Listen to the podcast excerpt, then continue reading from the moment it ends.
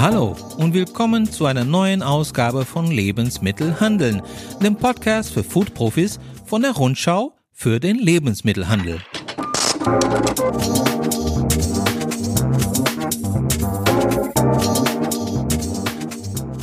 Mein Name ist Marcelo Crescenti und ich bin der Chefredakteur dieser Fachzeitschrift für die Lebensmittelbranche, die es schon seit über 90 Jahren gibt. Jetzt auch als Podcast. Lebkuchen, Dominosteine, Printen, Stollen. Der Back- und Süßwarenhersteller Lamberts ist bekannt für seine Saisonprodukte, die viele von uns jetzt und bis Weihnachten ganz sicher kaufen und konsumieren werden. Firmenchef Hermann Böbecker hat Traditionsmarken wie Weiß und Heberlein Metzger bei Nürnberger Lebkuchen und die Dresdner Stollen von Dr. Quent aufgekauft und diese Marken aufpoliert.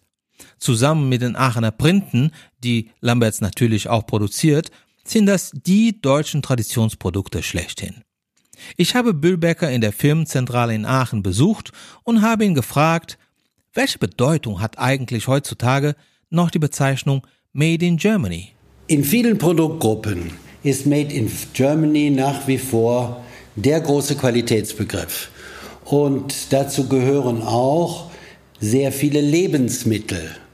Und bei den Lebensmitteln sind es natürlich besonders die geografisch geschützten Herkunftsbezeichnungen. Äh, die EU hat vor einigen Wochen ein großes äh, Memorandum äh, hingelegt und hat geschrieben, diese geografisch geschützten Herkunftsbezeichnungen sind die wertvollsten Schätze, die es in der EU gibt. Und es gibt im Süßwarenbereich überhaupt nur vier bedeutende geografisch geschützte Herkunftsbezeichnungen. Davon sind drei im Backwaren und eine im Zuckerwarenbereich. Und im Zuckerwarenbereich ist das Lübecker Marzipan. Das decken wir nicht ab, weil wir in diesem Bereich äh, nicht aktiv sind. Aber wir sind eben ein, ein ein großer deutscher Backwarenhersteller und wir sind ganz glücklich, dass wir die drei großen deutschen geografisch geschützten Herkunftsbezeichnungen alle in der Lamberts Unternehmensgruppe beheimatet haben und dazu mit schönen alten Marken, die auch in ihren Bereichen sogar Marktführer sind. Verstanden. Aber woher kommt eigentlich Ihre Vorliebe für Traditionsmarken und Traditionsprodukte? Sie sammeln sie geradezu. Wir lieben es, diese schönen alten Marken aufzunehmen und zu pflegen, weil das ist deutsches Kulturgut.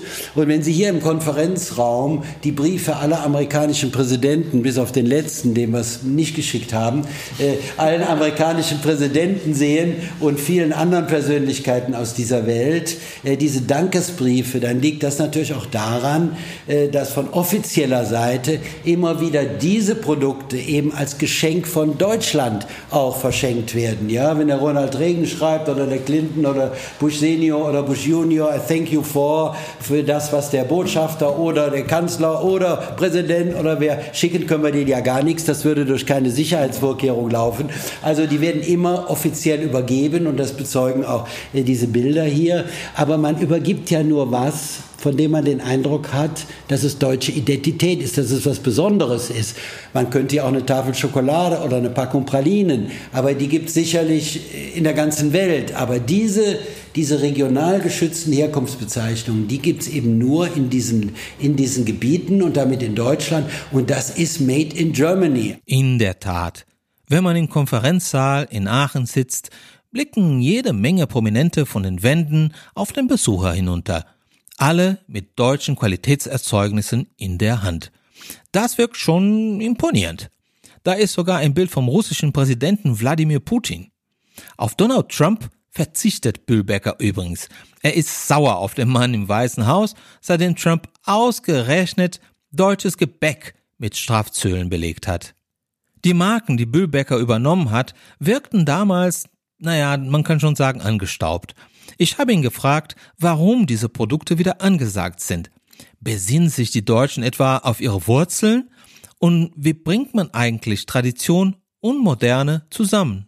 Das ist natürlich der äh, entscheidende Spannungsbogen äh, für, je, für jeden Hersteller von alten Marken. Wie schaffe ich es? Bei Lambert sind es jetzt 332 Jahre, nächstes Jahr werden es 333 alle Unternehmen der Lamberts-Gruppe zusammen sind 1300 Jahre alt, wenn ich die addieren würde. Also wir sammeln Marken, Tradition, Kultur, Firmen und so weiter und so fort. Wenn ich das alles zusammennehme, habe ich diese Tradition. Aber wie schaffe ich es, diese Tradition auch in die moderne Zeit hineinzubringen. Und wir haben ja leider auch äh, eine ganze Reihe von Gegenbeispielen von schönen alten Marken, äh, die das eben nicht geschafft haben.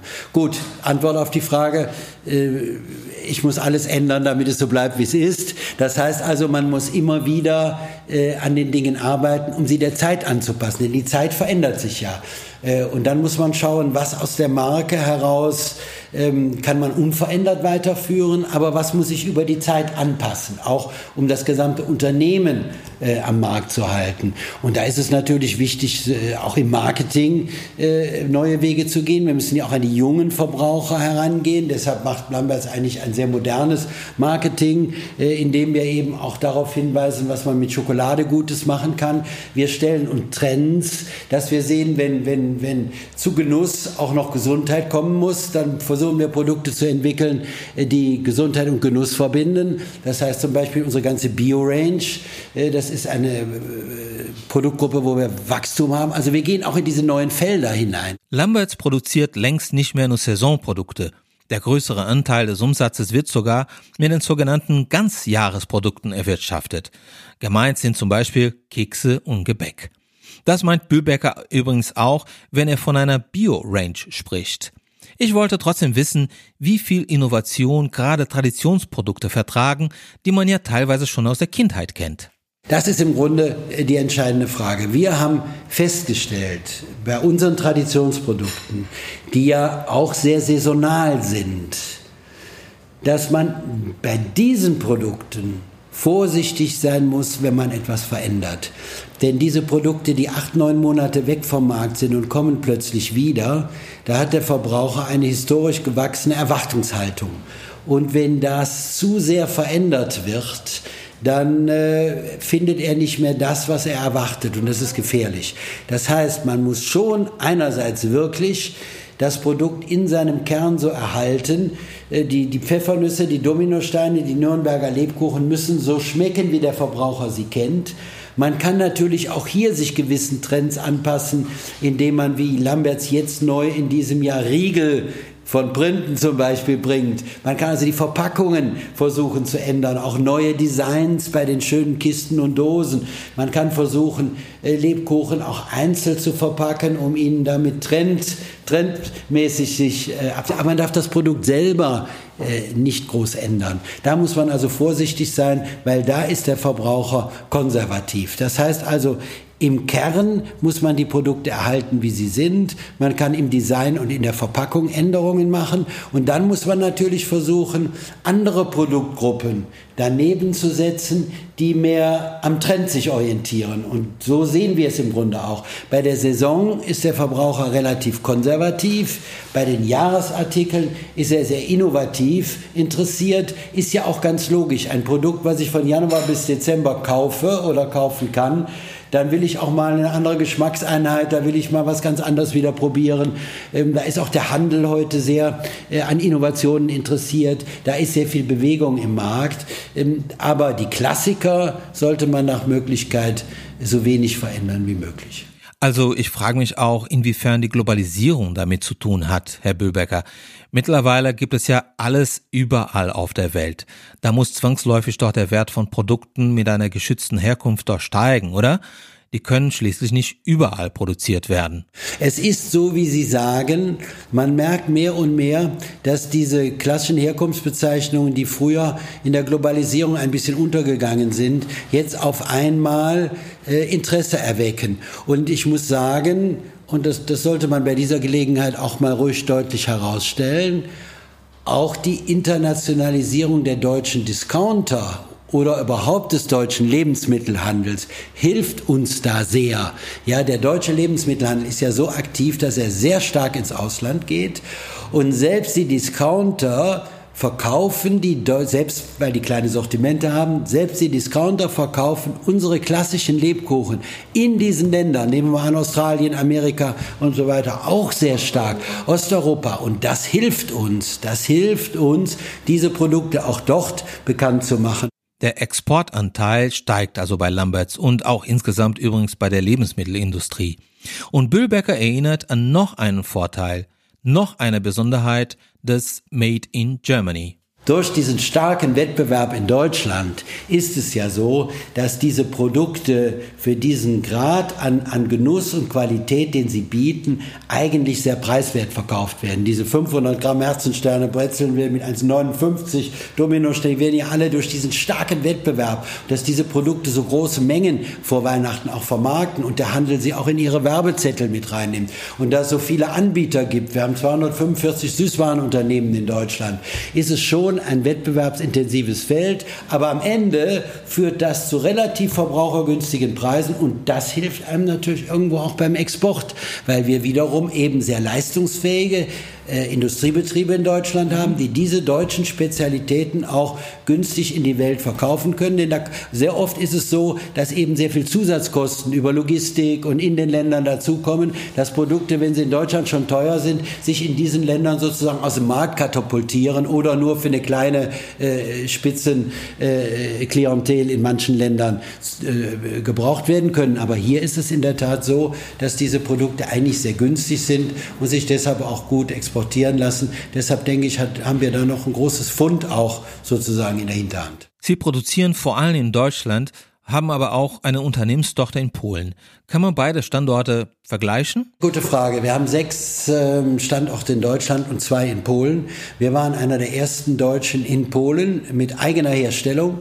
Vielleicht auch ein bisschen daher kommend, weil Polen äh, für Lebkuchen ein wenig Schlaraffenland ist, weil mhm. man doch die Produkte von Januar bis Dezember vermarktet und nicht nur in Polen, sondern auch in manchen osteuropäischen Ländern. Die verstehen diese Diskussion überhaupt nicht, wenn man in Deutschland manchmal im September fragt, äh, seid ihr zu früh mit euren Lebkuchen? Da sagen die, warum verkauft ihr in den anderen Monaten nicht? Äh, wir, übrigens in Russland auch, verkaufen Leb nicht so die, wie wir hier haben, aber auch, die haben auch Produktgruppen auf Lebkuchenbasis, verkaufen die das ganze Jahr über. Deshalb haben wir auch diese Produktion in Osteuropa und produzieren in Osteuropa, also in Polen, auch für den osteuropäischen Markt. Wir produzieren in Deutschland für den deutschen und den, sagen wir mal, westeuropäischen und internationalen Markt.